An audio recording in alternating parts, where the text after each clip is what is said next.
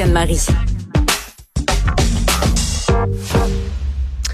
C'est l'heure de la chronique d'Anne-Marie Ménard, professionnelle en sexologie. Aujourd'hui, Anne-Marie, euh, tout un sujet quand même qui risque de piquer la curiosité, les jouets sexuels et les avancées technologiques. Oui, j'avais envie qu'on explore l'univers des jouets sexuels parce que c'est un univers qui est très, très vaste, mais qui est aussi en pleine expansion depuis les dernières années.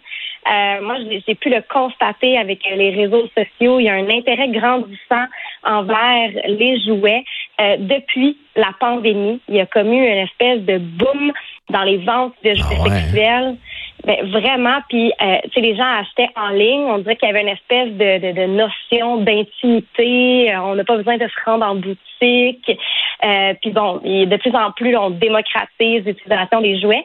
Donc, euh, tout un sujet aujourd'hui. J'adore parler des, des, jouets sexuels. Ouais, ouais. Puis faut pas, faut pas se leurrer là. Les, les gens en ont plus qu'on pense. Tu sais, moi, je suis un, amateur de pêche. Puis des fois, je vais, mettons, dans un magasin de pêche chez Sale. Puis là, je regarde les tablettes. Puis je me dis, tout ça va se vendre cet été.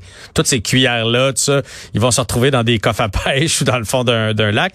Mais quand on va dans un sex shop, faut se dire la même chose. Tout ce qu'il y a sur les tablettes va trouver preneur dans les prochains mois. C'est ça un inventaire et un, écoulement d'inventaire. Donc, les gens sont friands de jouets sexuels et, en possèdent plus qu'on croit.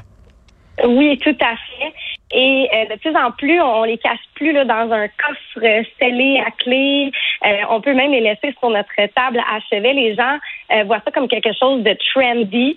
Euh, sont contents de montrer qu'ils ont des jeux sexuels. Il y a même des soirées, tu sais, un peu Tupperware à la style démo de jouets sexuels également. Les gens sont beaucoup de, de, de fun. Hmm. je te dirais qu'en 2022, le marché, le marché mondial des jeux sexuels représente 32 milliards de dollars. Quand même. Là, là, là, tu te passes à une autre étape. Laisser ça à la vue euh, sur la table de chevet. Euh, je sais pas. Me semble la femme de ménage passe. Euh, c'est personnel, ces affaires-là, non?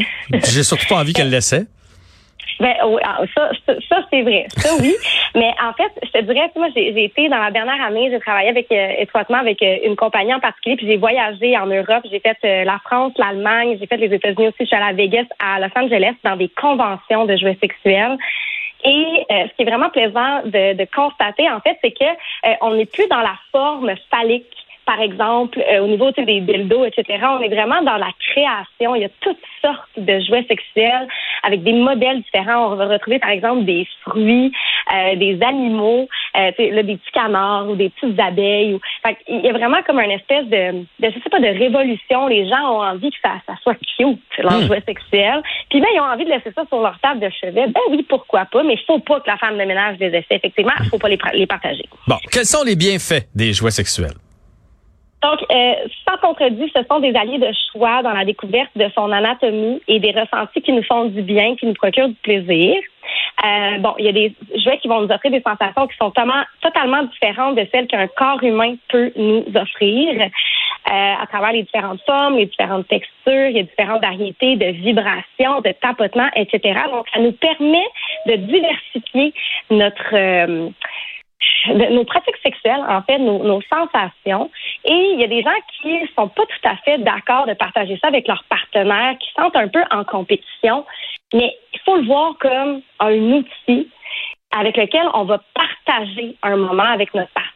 Puis inquiétez-vous pas, là, vous ne serez jamais en compétition avec un jouet sexuel. Là. Je veux dire, un morceau de silicone ne pourra jamais remplacer la chaleur humaine, la connexion, la chimie que vous avez avec votre partenaire.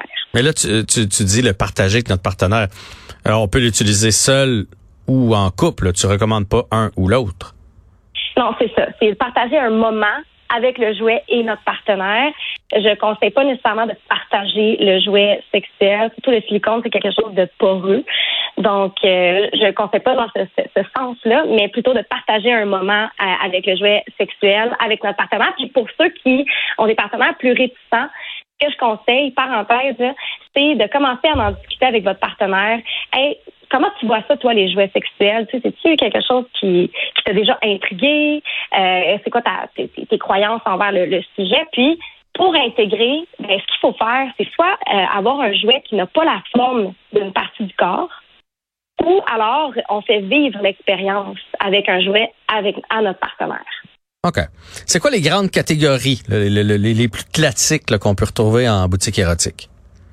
Donc, on a la stimulation externe au niveau du clitoris. On a soit ce qu'on appelle les jouets à vibration, donc des cocos vibrants, ou alors on a les jouets de succion ou de pulsion à air. Euh, ça, c'est tout ce qui s'appelle womanizer. Ça, c'est le jouet le plus le plus connu, le plus populaire. Euh, on, ça a révolutionné le monde de la masturbation féminine. C'est un, un, jouet qui est clitoridien, qui est vraiment euh, conçu pour le clitoris. Ensuite, on a stimulation interne, on a dildo vibrateur. Dildo, la différence entre un dildo et un vibrateur, les dildos, on va, majoritairement avoir une forme phallique euh, en plusieurs matériaux. Hein. Ça peut être en, verre, ça peut être en silicone. Euh, puis les vibrateurs, ben eux, ça le dit, ils vibrent. Hmm. Ensuite, on a les jouets de double stimulation qu'on appelle les vibrateurs de style lapin. Donc, à la fois, on a la forme phallique, euh, phallique utilisée pour la pénétration, mais on a aussi une partie externe qui va stimuler la vulve ou le clitoris simultanément.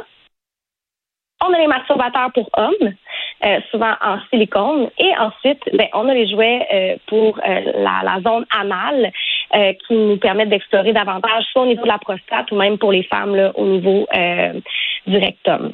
Donc, ça, c'est vraiment les catégories, les plus grandes catégories, je te dirais, qu'on retrouve en boutique érotique, à part de tous les accessoires qu'on peut euh, utiliser pour agrémenter nos soirées, soit de la cire chaude, par exemple, les huiles à massage, les huiles orgasmiques et euh, tout ce qui fait partie de l'univers BDSM dont on a parlé lundi. Parfait. Il y a maintenant des jouets technologiques qui sont Bluetooth. Oui, et ça, c'est vraiment intéressant pour les gens qui sont en relation à distance. Euh, ça, c'est vraiment génial. Ça a été vraiment une super belle révolution dans le monde des jouets sexuels. Donc, des jouets qui se contrôlent à distance via des applications mobiles. Euh, donc, ça, c'est vraiment... Donc, mettons, ma blonde, un jouet sexuel, euh, moi, je suis parti en tournée, je, j'amène mon appli et je peux, je peux contrôler ça à distance. Oui. Hein? Là, je te, donne des idées, hein? euh, je savais pas. Je pensais pas que c'était comme ça que ça fonctionnait. Et là, hmm, OK, OK, intéressant. Euh, ben oui, en fait, une personne peut contrôler le jeu de son, de son partenaire à distance en utilisant l'application mobile et la connexion Bluetooth. Donc, c'est le fun, ça ajoute un élément de jeu. Euh, moi, je te dirais que j'ai des amis qui sont en relation à distance qui utilisent ça très régulièrement. Puis on peut changer les paramètres de vibration, d'intensité euh, du jouet en utilisant son téléphone. Fait que, écoute, on va devenir très, très créatif et créative là, avec ça. Euh, puis il y a aussi des jouets, même, tu sais, en passant, on peut être dans la chambre à coucher puis faire ça. Là, hein. ouais, ouais, ouais, on n'est pas obligé d'être à distance. Ouais, je comprends. C'est ça. Là. Euh, puis ben, il y a des jeux aussi qui sont euh, qui, ont, qui, ont, des interactions avec des plateformes en ligne. Donc là, ça va être des gens qui vont avoir des jeux sexuels qui se connectent, par exemple, à du contenu pornographique, qui va suivre le mouvement des acteurs. Ah, dans... ouais. Calvasse, on est euh, rendu évolué. On est rendu évolué. Euh, tellement évolué qu'on a des robots sexuels maintenant. Oui, donc euh, en parlant d'avancées technologiques, euh, ben on a des robots sexuels. Bon, évidemment là, c'est, tout nouveau encore, là, c'est très émergent comme milieu, euh, mais on a des compagnons intimes qui sont des êtres artificiels qui sont créés pour soit stimuler des interactions intimes, fournir de la compagnie, engager une conversation ou satisfaire les désirs sexuels. Euh, bon, c'est à double tranchant. Euh, ceux qui les aiment soutiennent qu'ils vont offrir un, une espèce d'exutoire euh, sans jugement, euh, sécure pour explorer des fantasmes. Tandis que les critiques vont soulever des inquiétudes concernant l'objectification, la dépersonnalisation. Il y a comme des dilemmes éthiques potentiels qui peuvent tourner autour du sujet. OK. Et on va terminer avec la porno et la réalité virtuelle qui, qui fait son entrée aussi dans le monde des jouets sexuels. Oui. Donc euh, là, on parle vraiment des casques euh, VR qu'on va on va utiliser pour avoir du euh, du matériel 2D, 3D. Et ben, c'est intéressant, il y a des études qui ont été faites sur le sujet. apparemment que la visualisation de matériel vidéo pornographique via cette technologie-là va avoir un effet plus important sur les réactions psychophysiologiques et l'expérience subjective que va en faire l'utilisateur.